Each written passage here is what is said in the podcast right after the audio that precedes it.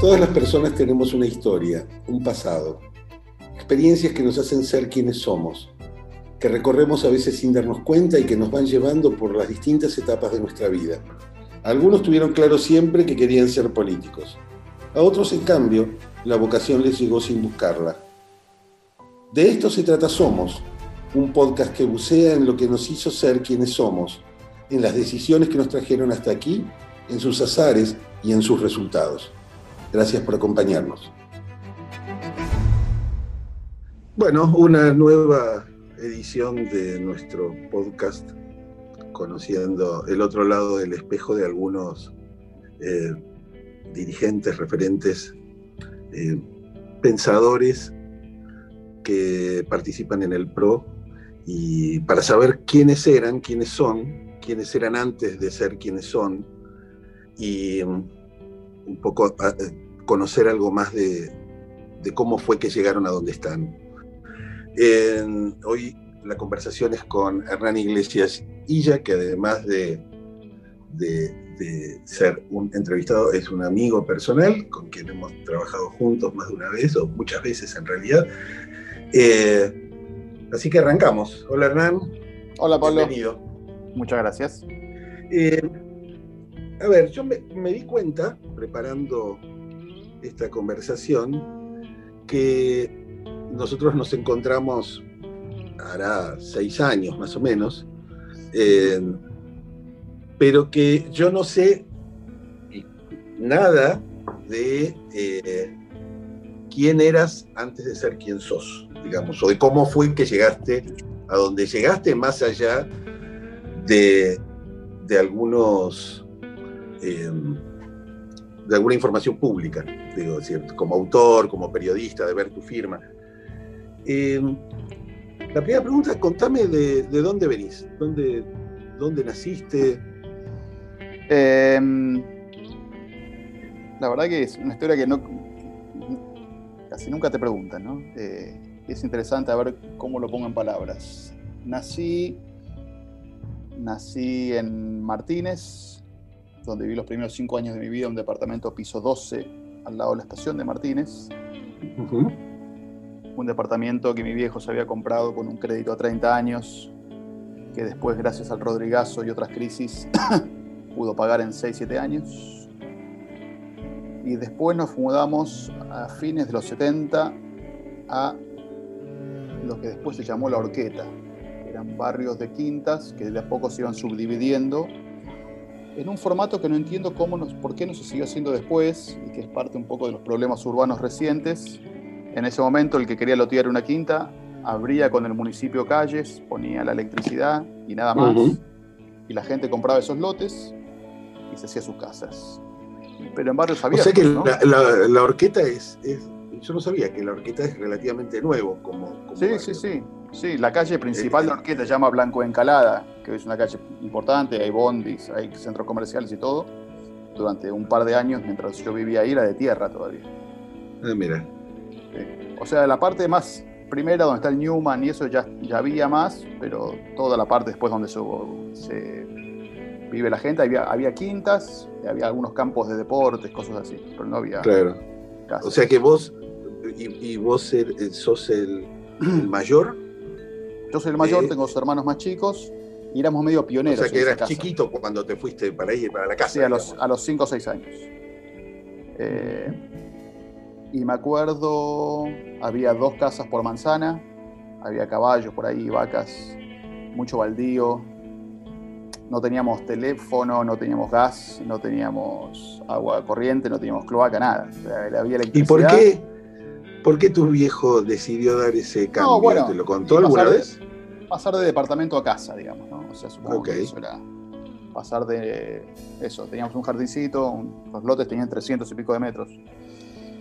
Eh, y me acuerdo que ahí abajo de ese barrio, a las dos cuadras, ya estaba más urbanizado, pero más humilde.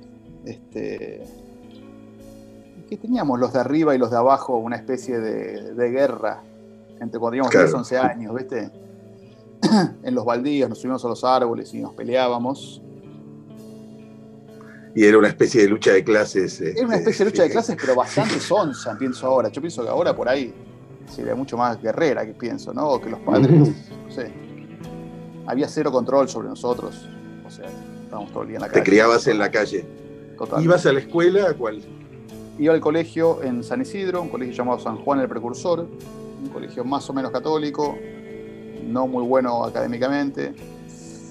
Eh, ¿Y por qué fuiste momento- ahí?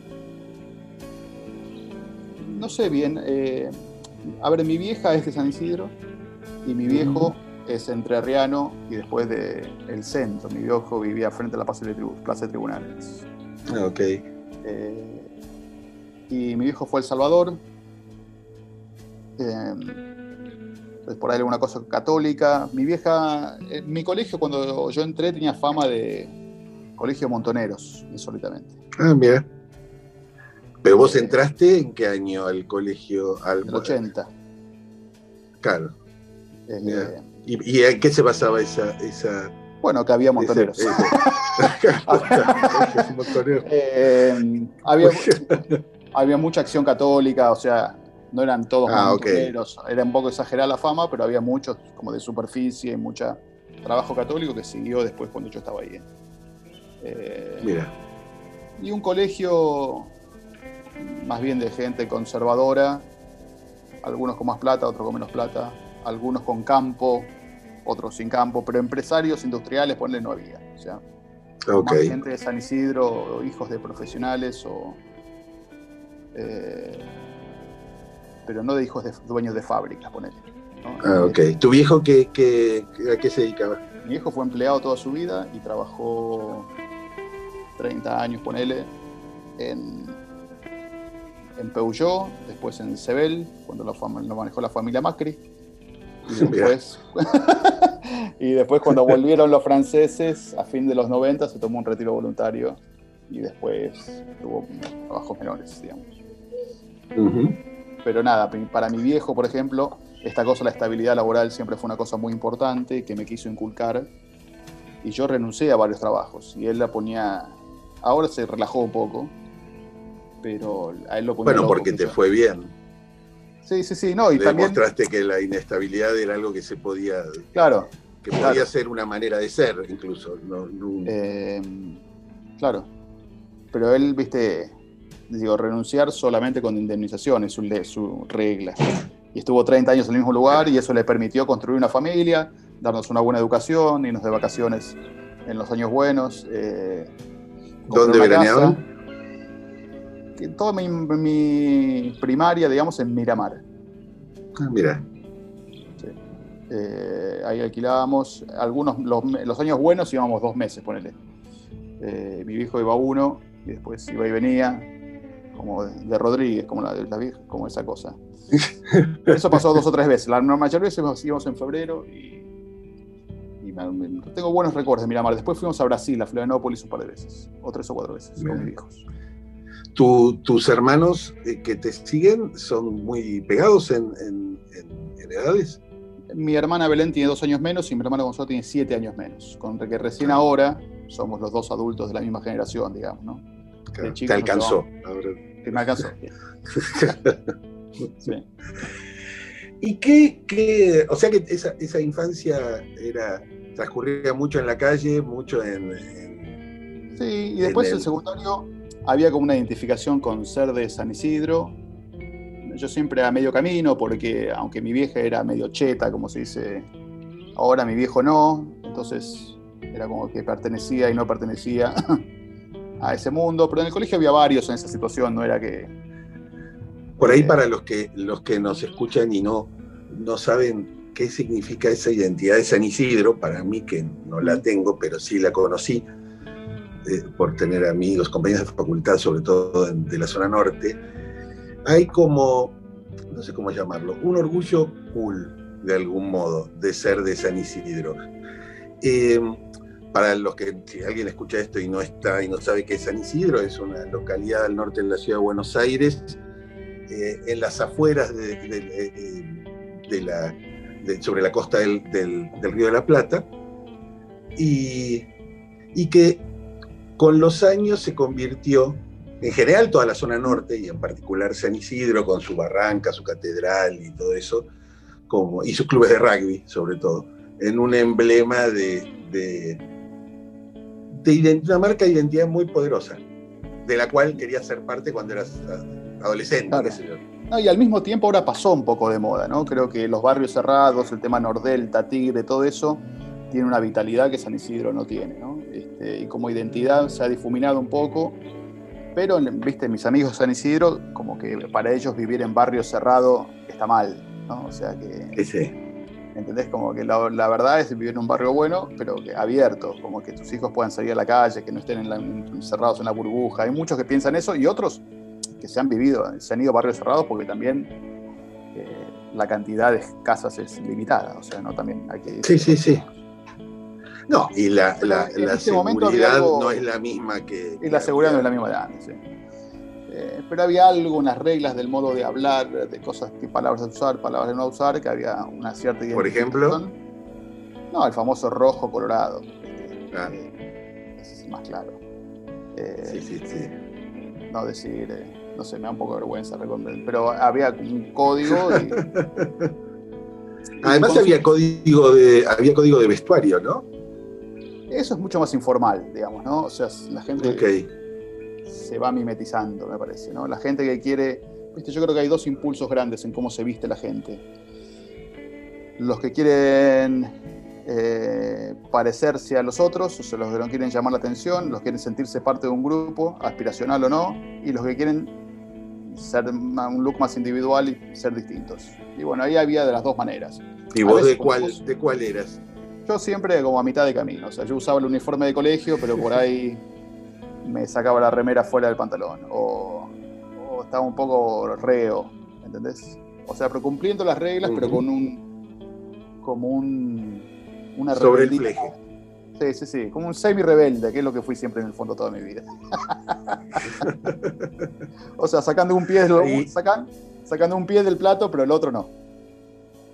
Ok, ok, es una, buena definición. Y, la, a ver, la Argentina, la historia, la política, ¿cómo, cómo o primero el periodismo, cómo, cómo nace eh, una, una vocación? Digo, estabas en el colegio, terminaste el colegio. Ah, para mí es un poco te conoce ahora. aleatorio, digo, o sea, la verdad, creo que no tuve grandes influencias políticas en mi casa. Mi abuelo paterno fue funcionario peronista, y peronista toda su vida, eh, y una carrera importante dentro de la política. Lo conocí, pero nunca hablaba de eso. Eh, también desde, desde, que renunció en el año 52 o 53 nunca más participó tanto en política. Eh, y honestamente en casa se hablaba poco de política. Y se habla, en el San Isidro que se hable poco de política quiere decir ver tiempo nuevo, por ahí tener la calcomanía famosa de achicar el Estado, agrandar la nación, esas cosas. O que en el colegio nos llevaran a militar en contra del divorcio, por ejemplo. ¿no? Eso sí me acuerdo. Ah, mira. El divorcio es en el 87, 86. yo estaba en séptimo grado y yo me acuerdo de ahí, por ejemplo, de tener un instinto liberal de decir, me parece una boludez este, estar en contra del divorcio. ¿Entendés? O sea. Pero eh, tampoco gritarlo, no sea cosa de que te saquen los pies del plato. No, claro. Pero algún quilombo tuve. Eh, encima fui de los que primero perdió como la fe religiosa y era medio burlón sobre ese tema. Eh, entonces, ahí sí me metí más en quilombo. Creo que podrías, era menos riesgoso estar a favor del divorcio que hacer chistes con la virginidad de María, por ejemplo, cosas así. y vos eras de esos. Era de esos, sí. Eras una especie de, ¿cómo se llama? Charlie Hebdo. Sí, total. No, me acuerdo de, yo me creía un gran rebelde y ahora lo veo a la distancia, era muy módico, ¿viste? O sea, estaba muy cómodo en ese lugar eh, y no me quería ir muy lejos. Pero y el descubrimiento, o no sé si es un descubrimiento o el producto de una reflexión o una emoción de perder la fe estando en un colegio religioso y en una familia donde, bueno, no, a lo mejor no eran súper católicos practicantes, pero, pero eran, se sentían católicos de alguna manera. No, aparte te pedían que fueras medio católico. católicos. Católicos por una cuestión de estatus también. O sea, era era un lugar donde el catolicismo daba estatus. O sea, ir a misa daba estatus. No ir a misa te quitaba estatus. No, no, ah, no violentamente, pero, pero mejor ir a misa. Eh, Bien. Sí, yo fui a misa hasta los 20 años, 18, 19 años. Ir a misa de una manera también, esa rebeldía light, estaba en la puerta, no entraba, me comí la misa afuera, trataba de charlar con chicas, el lugar para ver chicas muchas veces era en la puerta de misa.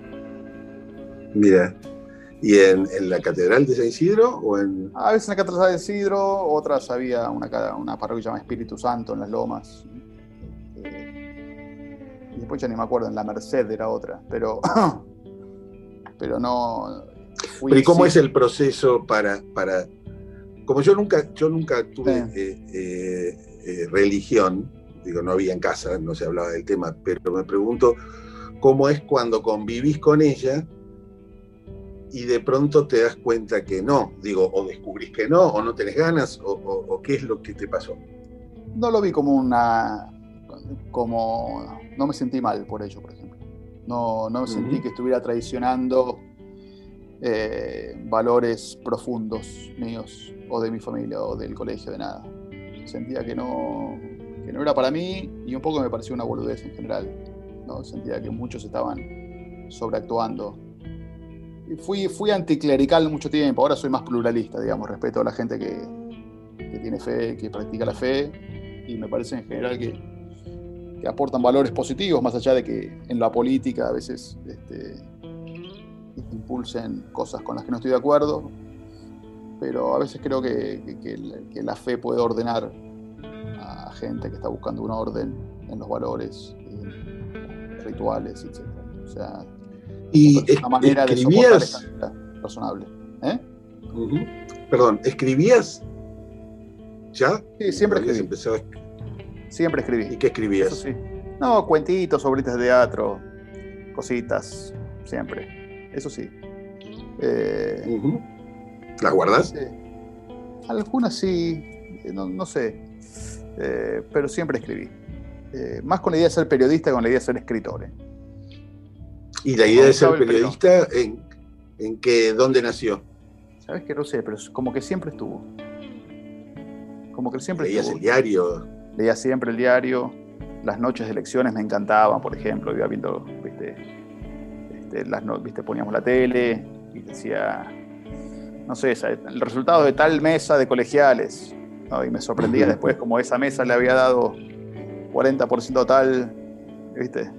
o que decían, ya está clara la tendencia con el 11% escrutado. Y yo decía, ¿cómo puede ser si falta el 89%?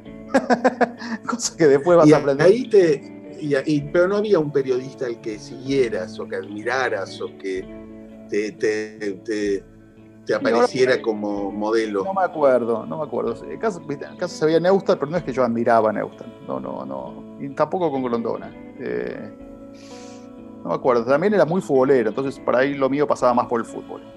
O sea, yo era muy enfermo del fútbol y de River de chico y lo que más consumí era periodismo deportivo y mi primera, mis primeros años fue periodismo deportivo y no, me, no entendía cómo se podía hacer periodismo de otra manera que no fuera de deportes, me pareció un embole todo lo demás. Este, de hecho, de mis años de facultad y posteriores, mis pasiones más que la política en el fútbol, salir, y tocar en una banda que empezó a tocar la batería a los 15, 16. No sabía eso, ¿ves? Es otro, otro secreto eh, eh, totalmente guardado. Y tuvimos una banda dos o tres años que habremos tocado 30, 40 veces este, y que estaba buena y después se disolvió por gente que se mudó, etc. Eh, y eso Eran de, ¿Vos seguías viviendo con tus padres? En la facultad siguiendo, siguiendo con mis padres. Pero en la facultad conocí a un pibe de Flores, un pibe de La Plata y un pibe de Mendoza. Eh, que, y algún amigo de ellos. Y nos juntábamos a ensayar, primero en Caballito, después no me acuerdo dónde. ¿Y qué, qué tocaban? Y lo que estaba de moda en esa época, que era lo alternativo, era como, como rock alternativo, no sé, pero se parecía un poco a, a las bandas alternativas de ese momento, ¿no? El primer Babasónicos, Peligrosos Gorriones. Eso, con guitarras distorsionadas, o sea, melodías medio poperas sobre guitarras distorsionadas.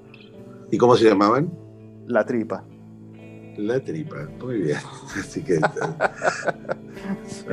en algún lugar de la memoria de alguien estará la sí, Nunca tuvimos, nunca pudimos grabar bien con buena tecnología y después los años fueron pasando y. ¿Y eras buen batero? Era muy autodidacta. Me costaba. Era. Había cosas que las podía hacer muy bien y después había cosas que no las podía hacer bien. Y trataba de no hacerlas, honestamente. Tocamos una música bastante simple y para lo que hacíamos eh, estaba bien. Pero si, por ejemplo, hubiéramos tenido que dar un paso adelante como banda, por ejemplo, grabar un disco o ser más conocidos, me hubieran tenido que rajar o yo tendría que haber tenido que aprender dar un nivel. Siempre las bandas dicen lo que te retrasa o lo que te lleva para adelante es tener un buen batero. Eh, porque es lo más difícil de conseguir hacerlo mejorar, digamos. ¿no? Un guitarrista medio mediocre puede aprender. Puede zafar. Puede zafar, pero un baterista medio mediocre no. Y yo era un baterista medio mediocre. Y cuando eh, terminas el colegio y lo primero que pensás, ¿cómo elegís? ¿Estudiaste comunicación en...? Estudié comunicación en la Universidad Austral, pero arranqué en la UBA. Ah, mira. Arranqué el CBC em, y la Austral justo empezaba ahí. O sea, okay. era el primer año de la Austral. Y nosotros teníamos un profesor en el colegio, eh, un amigo y yo, que nos dijo, che, este es el lugar nuevo, están dando muchas becas, vayan a averiguar. Eh, y fui a averiguar, hice un examen de ingreso, había un examen como de cultura general, de actualidad y de... Y salí que para vos era de taquito. Sí, para mí era de taquito, exactamente. Eh, todas estas cosas que exigen, que premian a los generalistas por encima de los especialistas, siempre me fue bien. Y entonces me ofreció media beca y, y nada, el CBC me pareció un poco caótico, eh, nada, era, como un paso a la adultez que todavía me estaba costando. Esta era una universidad mucho más ordenada, más parecida al colegio. Éramos 50 y nadie más también. Era la primera promoción. La primera promoción. Como me pasó a mí con comunicación de la UBA, que era la ah, primera promoción éramos 50 también. Y entonces empecé a avanzar con el Austral más rápido que con el UBA, honestamente. Y, dejé la UBA después de un cuatrimestre. Me quedé, me quedé en el Austral y eh, los cuatro años, me, qué sé yo. Justo estaba muy de moda el postmodernismo y toda la, la cuestión francesa de la comunicación, de la deconstrucción y de, creo que todas esas lecturas pasaron muy de moda, ¿no? O por lo menos para mí también, que volví, me volví más, este, me volví más empírico o más racionalista. Eh, entonces no, no, no, no siento que aprendí tanto, pero igual en la facultad se aprende más a ser una comunidad y más a pensar como ciertas personas, a, encontrar quién es tu tribu, ¿no? Y eso... ¿Y quiénes eran tu tribu? Y muchos de... Hoy vengo de almorzar con dos, por ejemplo, ¿no? Este, con Juan Iramain, que tiene una consultora de, de lobby y de cosas públicas, de asuntos públicos, y con Francisco Olivera, que es periodista en La Nación hace mucho tiempo. Eh, sí. Ah, eras compañero de Francisco en, la, universidad. hay muchos otros. Chani Bullot, que fue, que fue el director de La Nación también. Eh, ahora me voy a olvidar, Nico Casese, muy amigo mío también del colegio. Eh, no salieron muchos periodistas. Yo creo que el Austral lo que tuvo bien es que vio rápido la salida laboral creciente en las empresas de los equipos de comunicación, antes que otras universidades. Entonces mucha gente empezó a trabajar, ¿no? en los 90 también crecieron las multinacionales en Argentina, lugares más profesionales, las consultoras de comunicación, hubo mucha demanda laboral y la Austral lo vio antes que otras facultades, me parece, y consiguió mucho laburo. Y eso quiere decir que salieron menos periodistas después. Y, vos terminás la facultad y que, o ya empezaste a publicar ahí mientras todavía estudiabas. ¿Cuándo, cuándo... No, ahí hice, en la facultad hice una pasantía en Telam, curiosamente, en deportes. Eh, y duró unos meses y terminó. Y al año siguiente consigo una pasantía, una beca que le decía en ese momento en Teis Sports, en el noticiero eh, y empiezo a laburar ahí. y me llama de Telam eh, Sergio Danishevsky, que era el editor. Tu ilusión seguía siendo ser periodista. Sí, sí, sí, periodista deportivo, total. Más tipo el gráfico, más de crónicas, etcétera, pero bueno, se hacía lo que se podía. Eh, y Sergio Danishevsky, que se iba a Clarín desde Telam, se había acordado de mí desde, desde la pasantía y pidió que me hagan un contrato de colaborador y digo esos favores que no, te, no pasa mucho en la, carrera de uno. Yo tenía 22 años este, y todavía tengo relación con Sergio y pasaron 25 años de esto. Y, pero siempre lo agradezco porque me pareció un gesto que no tenía nada que ganar, nada. Y, lo hizo igual. Eh, después estuve dos años ahí. Me pregunto. Sí. Sí, me pregunto si son tan inusuales esos gestos. Yo creo que son más como uno tiende a creer. Yo creo que son ah, más comunes de lo que la gente Sí, sí, sí. De hecho, yo lo he hecho. Y en parte lo hice recordando eso. Sí, claro. Recordando lo bien que me hizo a mí ese gesto de Sergio. Entonces lo he hecho un par de veces. Este, y bueno, estuve en TC por dos años, me desilusioné un poco del periodismo deportivo y me fui para mí lo que me cambió la vida es que es hacer el máster del país en Madrid, máster de periodismo. ¿Y cómo sale esa idea de irte a, Madrid? Digo, no, yo creo que siempre también tuvo un gen de culo inquieto de irme a vivir afuera. Eh, Más allá de la orquesta. Sí. De un amigo de, un amigo de ahí de Texas Sports, eh, que todavía es amigo mío, Pablo Perantuono, me mostró lo del máster eh, él no podía calificar porque todavía no era licenciado. Y yo dije, bueno, voy a probar. Y me, dijeron que tenía que ir a Madrid a hacer unos exámenes. Otra vez, un examen de cultura general y de redacción. Eso es decir que se presentaban 500 personas, entraban 40. Entré. Y dije, bueno, me voy. Lo bueno de ahí es que estamos en el 1 a 1 nosotros. O sea que pagar el máster y pagar vivir un año en Madrid eh, no estaba, no era completamente delirante, ¿no? Este, de que de dónde, con, lo que ganabas en, yo tenía no, podía juntar. mi viejo me ayudó con el pasaje, me acuerdo, y algunas cosas más. Pero, por ejemplo, me pagué mi vida todo el año con lo que vendí un Fiat 147 que yo tenía. Es un país medio irreal. Sí, sí, sí. Este, Podías vivir en Madrid un año. En Madrid, un año con la venta de un Fiat 147, un espacio. Eh, y eso me fui a Madrid y me cambié la vida completamente. Primero por salir de la Argentina. Eh, la cultura de periodismo, de diario de España, que es mucho más rigurosa y mucho más Karate Kid que la de acá, como. Mm. ¿Cómo es lo de Karate Kid? Que yo lo dijo Karate Kid porque los primeros dos meses en los talleres de redacción tenías que escribir un breve y cuando dominabas el breve, escribías media columna. Y cuando dominabas la media columna, escribías la columna entera. Y cuando dominabas la columna entera, haces una nota de dos columnas, después de tres columnas, como muy increyendo. Mm, claro. Eh, hacías dos mil breves. Cuando hacías bien el breve, pasabas al siguiente. Eh, y eso me gustó, como me disciplinó mucho. Me ordenó mucho. Yo era como un escritor medio enquilombado, medio desordenado. Y eso me ordenó mucho. Y, termina eso y ¿qué haces? Termina eso y empiezo a trabajar en, el país. Trabajo primero eh, en la sección de sociedad un año, eh, con un rendimiento mediocre, diría yo. me costaba, no me gustaban mucho los temas, eh, no encontraba, era más joven en la sección con muchas estrellas, era medio difícil meterme pero cubrí tipo cosas del mal de la vaca loca o cosas de los transgénicos, cosas así. Y de mm. repente estaba, yo estaba al lado de la sección de deportes y me hice amigo Santiago Segurola, que es un periodista legendario ahí en, el país y lo sigue siendo en España. Y en el momento lo nombra Segurola jefe de deportes y, me, pide, me, ir con él. Y me fui con él y tuve un año más hasta que me quise volver a Argentina. ¿Y volvés en realidad vuelvo. No, volví.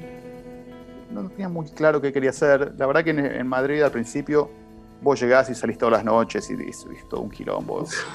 es como que te llama mucho la atención, decís es la mejor ciudad del mundo y después nada, empieza a estar más solo, es más difícil armarse, la gente empieza a tener una vida más conservadora a medida que va creciendo, normal, y uno está todavía en un formato más de...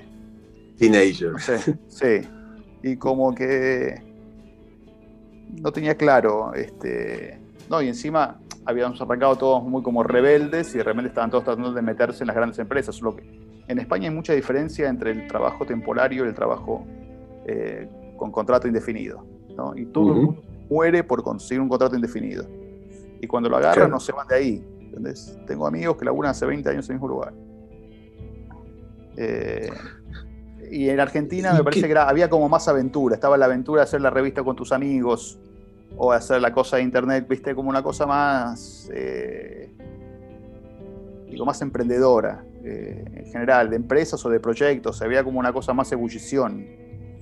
Me parece que España todavía estaba muy al mando de la generación de, del antifranquismo y la transición, y como que ellos mandaban. Del PSOE. Sí, dominaban todo, culturalmente y comercialmente, era como...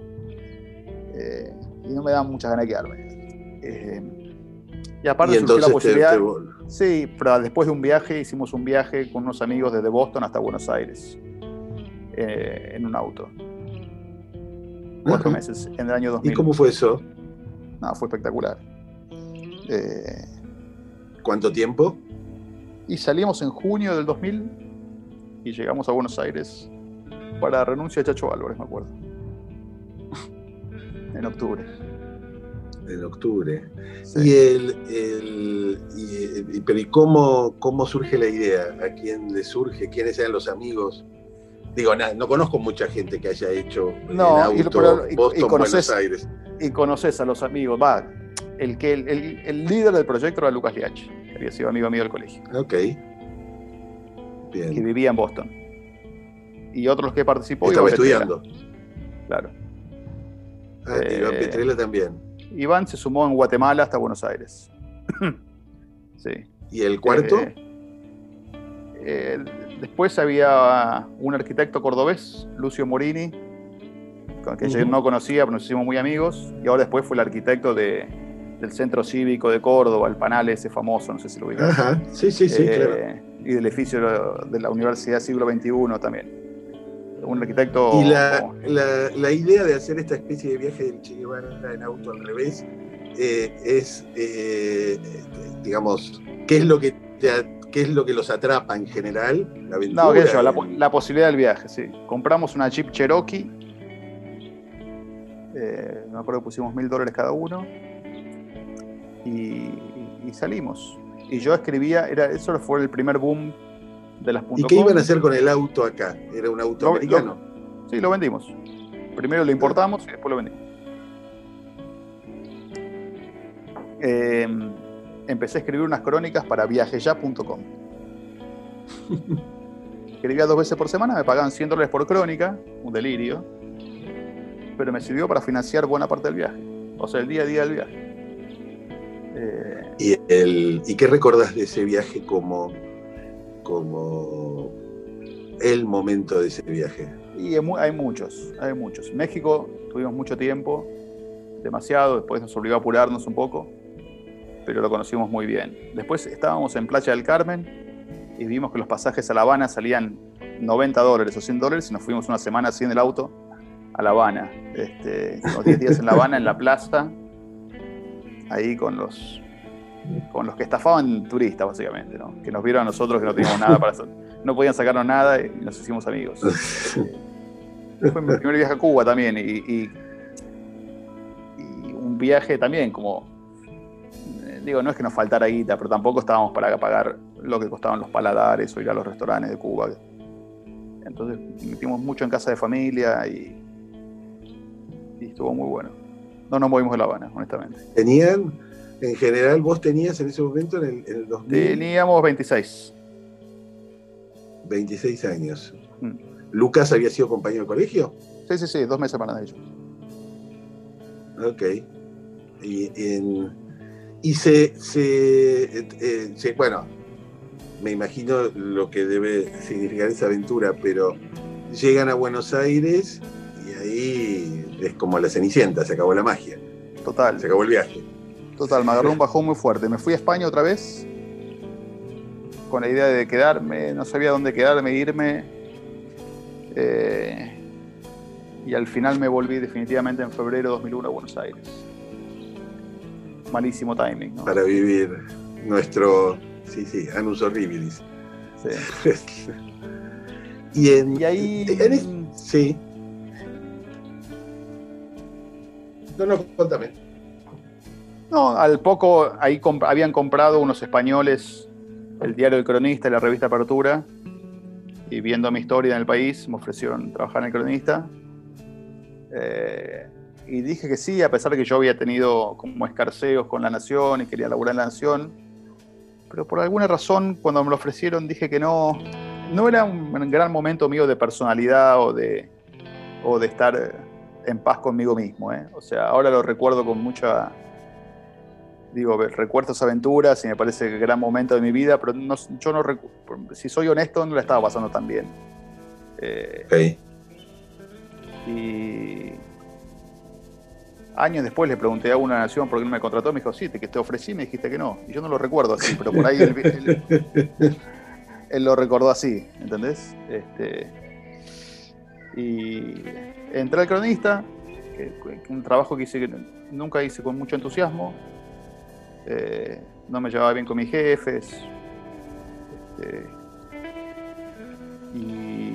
pero me permitió atravesar la crisis bastante bien, o sea, ¿no? ok, con laburo. nunca vi un patacón, etc. Hasta que en 2003 conocí a Irina, mi mujer, que estaba de vacaciones en Argentina, ya vivía en Estados Unidos. En 2004 me fui a vivir con ella y cambió todo. ¿Qué cambió? Cambió un poco esta actitud que tenía yo de que sentía como que una cosa medio malcriada de sentirme un genio no reconocido. ¿no? Ajá. Sí, sí. Y, la experiencia ¿Creciste?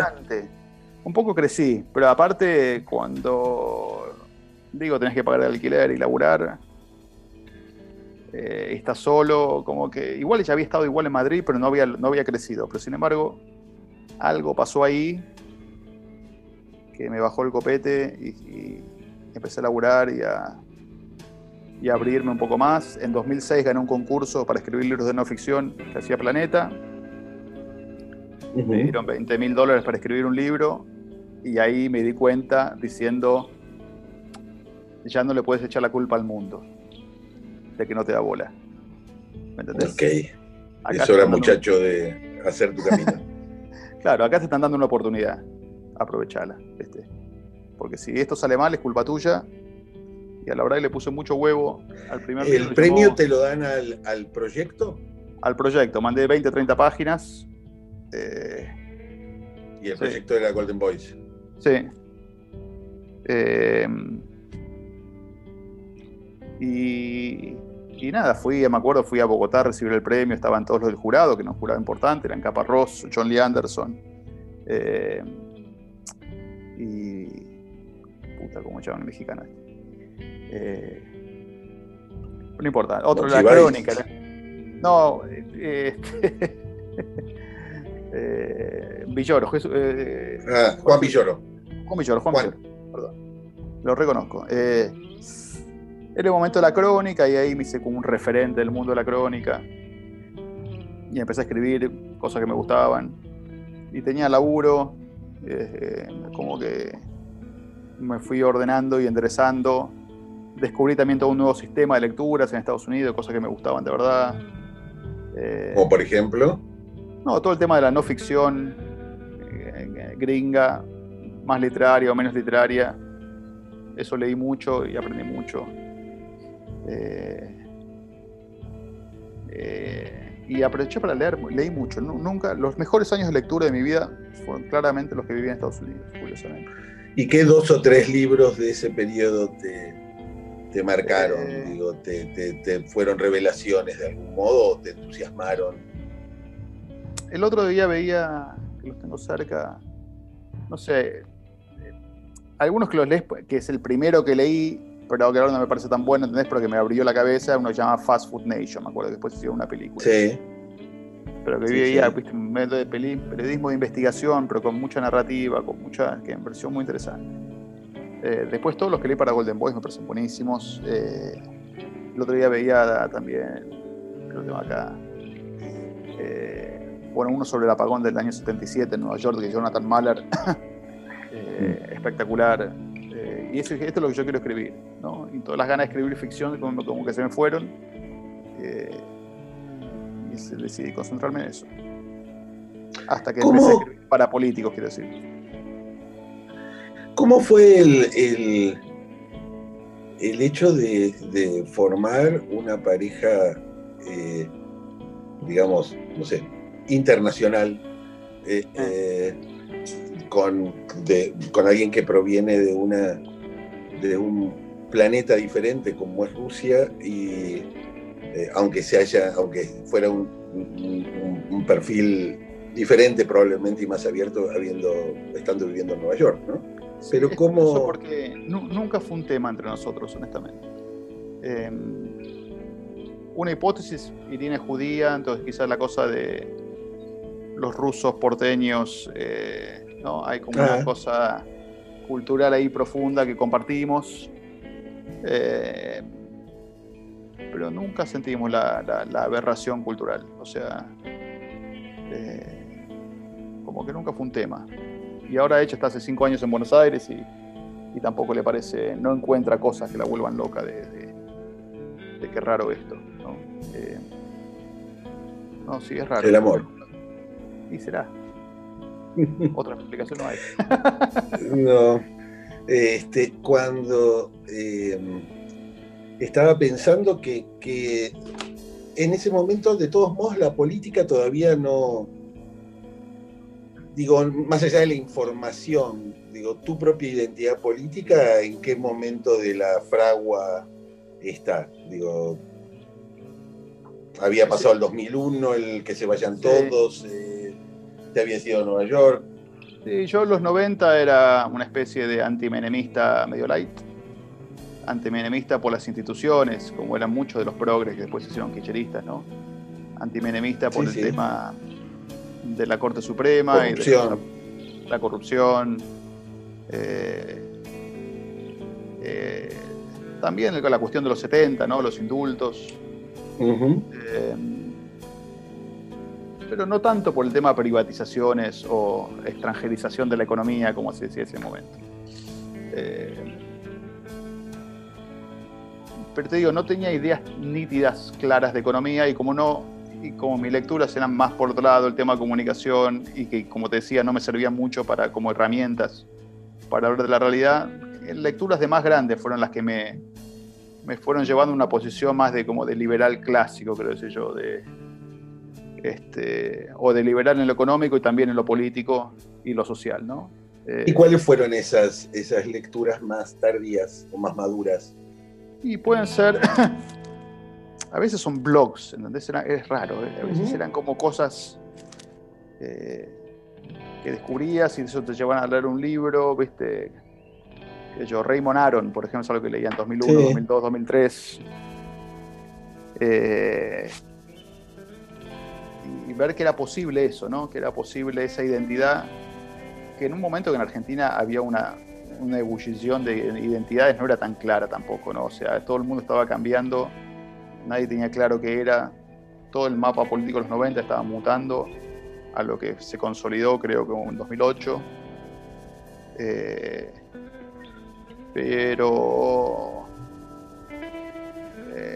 ya para 2003-2004 mi piel progre empezó a caer, o sea, que en España, o sea, fíjate que yo fui al mundo del país, en España hay una grieta también Ujú. informativa muy clara, yo aterricé en la galaxia del país y adopté muchas de las ideas y las actitudes culturales y sociales del país, que incluyen eh, eh, una visión sobre Israel, por ejemplo, que en Argentina no tenía. Israel no estaba politizado en Argentina. Eh, ¿no? Claro. Eh, después llegué a España estaba súper politizado y bueno, me hice un poco pro-palestino y después lo fui dejando. Entonces, pero hay muchas actitudes eh, progresi- del progresismo, de lo progre, quiero decir, por dejarlo un poco en la caricatura, siempre menos de acuerdo con el tema económico, que a mí me parecía un poco infantil. Esta cosa, las críticas a tipo Naomi Klein. Naomi Klein nunca me interesó demasiado, por ejemplo. Estaba muy de moda en ese momento, ¿no? Con su no, no, logo. Exacto. Eh, pero, y después ya para 2000, 2003, 2004, como que ya, eh, por ejemplo, nunca, fui, nunca me vi seducido por Néstor. ¿Entendés? Como que no le, no le agarré mucho la vuelta. Y encima estaba cubriendo para el cronista el día de que bajó el cuadro y dijo al lado de la ESMA que el Estado nunca había hecho nada por el tema de derechos humanos, y dije, esto no es así, no, puede, no paremos un poco. No puedes decir eso, o sea, respeta a alguien. O sea, está bien lo que estás diciendo, pero, pero ya me, eso me pareció como una actitud muy chota. Y como la vi ahí, viste, me impactó mucho. Eh, Mientras tanto, seguías en eh, Nueva York. Sí. Sí, y en Nueva York. Volviste recién en. En 2014 volví. Claro. Y ahí me puse a escribir más de política. Años ¿Eh? 10 años estuve, 2004-2014. Eh, con el tema este del viaje de Boston a Buenos Aires, había conocido a Marcos Peña y a Kika Abogadro, que ellos hicieron su propio viaje eh, y escribieron en la misma revista, entonces una vez en Buenos Aires... ¿Cómo, ¿cómo se conocen? No, la, esto viajeya.com hace un asado con los dos, viaje, los dos grupos de viajeros. Como a fin de y ahí, 2001, y ahí van Quique, Marcos y Fede Peña, que es el que había viajado con ellos, y vamos nosotros, y empezamos a jugar al fútbol y no sé qué. Y, nos hicimos amigos. Eh, en y eh, bueno, y entonces eso es 2001 a la vuelta del viaje. Claro. Exacto. Y, seguimos en contacto. Y cuando me fui, eh, seguí en contacto con Marcos, tirábamos ideas a veces. Eh, pero alguna vez me decía de volver, pero a mí no me parecía tampoco que, que fuera para tanto, digo, el proyecto. yo siempre Fuiste testigo a Mauricio lo respeté siempre. ¿eh? proceso de Marcos. Sí, total. Y a Mauricio, a mí siempre, yo siempre lo había respetado. Eh, como futbolero moderno que soy, todo lo que hizo en Boca me parecía muy interesante, ¿no? Cosa... Para eso estar en el país con Santiago Segurola estaba bueno. Sí, claro. Eh, aunque también el periodismo deportivo tiene una cosa medio nostálgica de los viejos clubes, pero que en los hechos es otra cosa. y nada, había ganado mucho Mauricio en Boca, a pesar de que soy de River. Y, me había interesado. Y en 2003 seguí la campaña de cerca, lo voté. Eh, pero. Y nada, pero después todavía el pro era como muy chiquito. Después ganaron la ciudad. Había cosas más que me gustaban más, otras menos. Con la actitud esa del que está afuera, que ahora me parece increíblemente facilista y. Eh, que estás opinando con dos Esto tiene que ver con que Hernán formó parte muy activa del, bueno, uno de los protagonistas de la comunicación del, durante presidencial durante, claro. Durante la Entonces yo me acuerdo de esos comentarios que le hacía a Marcos por ahí en 2008, 2009 sobre la comunicación y me di cuenta que tenía dos palitos de información sobre un bosque de 100 palitos de información. muchas veces me comentaban cosas eh, cuando yo estaba en el gobierno también. Como que para entender el árbol de decisiones faltaba mucha información, pero todo el mundo tiene derecho, obviamente, a hacer sus opiniones y hacer lo que quiera, ¿no? Pero, eh, pero ahí me doy cuenta, o sea, pude entender de dónde venían los críticos estos, porque yo había sido uno de ellos. Eh, y... Buena frase esa. Sí.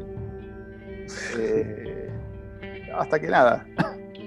En 2013 saqué mi tercer libro, que era American Sarmiento, con pocas ganas de volver a mi vida anterior del freelancismo periodístico, no sé por qué, estaba un poco cansado.